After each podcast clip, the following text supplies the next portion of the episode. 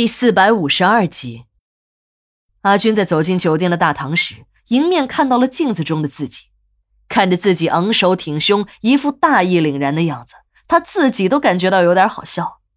这怎么说也是来会见老朋友，尽管自己现在都不知道自己这个老朋友是何方神圣，可也犯不上弄得跟革命志士上刑场似的。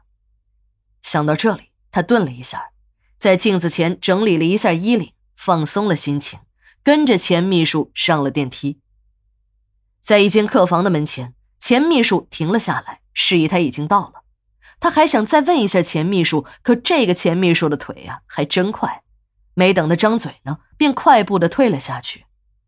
阿军一想到自己这个神秘朋友的面纱即将揭开，心里既是不安，又有一些兴奋。当他再次平静了一下自己的心情。手刚要伸出去敲门时，客房的门突然开了，一个年轻的女人走了出来。这个女人很漂亮，高挑的身材，精致的五官，再配上了一袭乌黑的长发，身上衣着虽然不那么华丽，可也到处透露着一种高贵的气质。阿军看这个女人有点眼熟，可一时间想不起来在哪儿见过。正在他满脸疑惑的仔细打量这个女人。试图在自己的记忆深处检索出这个女人的印象时，这个女人笑了。老同学，大才女，不认识了。我是，哎，怎么会是你啊？真的是你！还没等那个女人自我介绍完，阿军已经认出了这个女人是自己的大学同学兰妮。兰妮是阿军大学里同校不同系的同学，他们都就读在那个中国的造星工厂。据说为中国培养了无数电影、电视明星的地方。阿军读的是编导专业，而兰妮学的是表演专业。兰妮比阿军小一届，由于兰妮是补录生，来到学校报道的时候，宿舍位置满了。恰好阿军的宿舍里有一位同学休学，学生处就把这个新来的学生暂时安插在了阿军的宿舍里。说来也巧，兰妮和阿军还是上下铺呢。而且这一住就是一年多。兰妮喜欢模特表演，她没事的时候便在宿舍里给学姐们绣个猫布，搞个宿舍版的时装秀。由于兰妮这个小学妹活泼可爱，深得这些学姐们的喜欢。一年后，由于本系有了空床位，也为了便于同学间的学习交流，兰妮搬出了阿军的宿舍。虽然不再像以前那样常见面了，可阿军和这个小学妹的关系还是很好。毕业后，阿军去了南方发展，当起了一名卧底记者。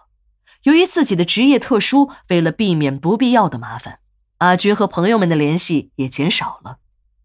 他只是听说兰妮在毕业后如愿以偿的当上了模特，在地方上还小有名气。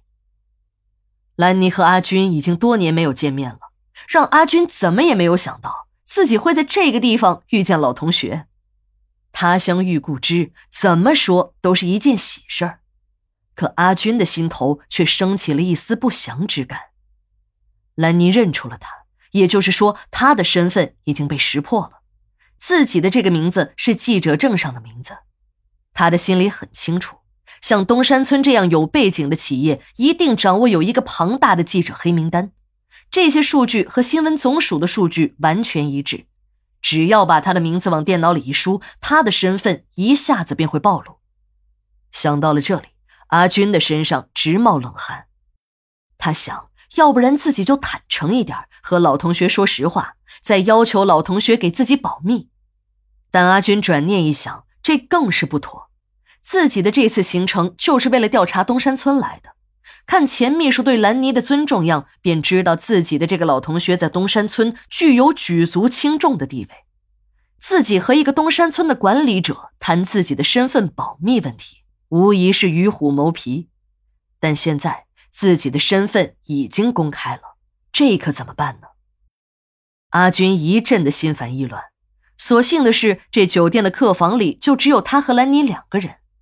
兰妮以为阿军有些拘谨。还安慰他不要害怕，从今天开始就不用再过那种日子了。还说自己这个老同学一定会鼎力相助，绝对不会看着昔日的同学姐妹堕入红尘的。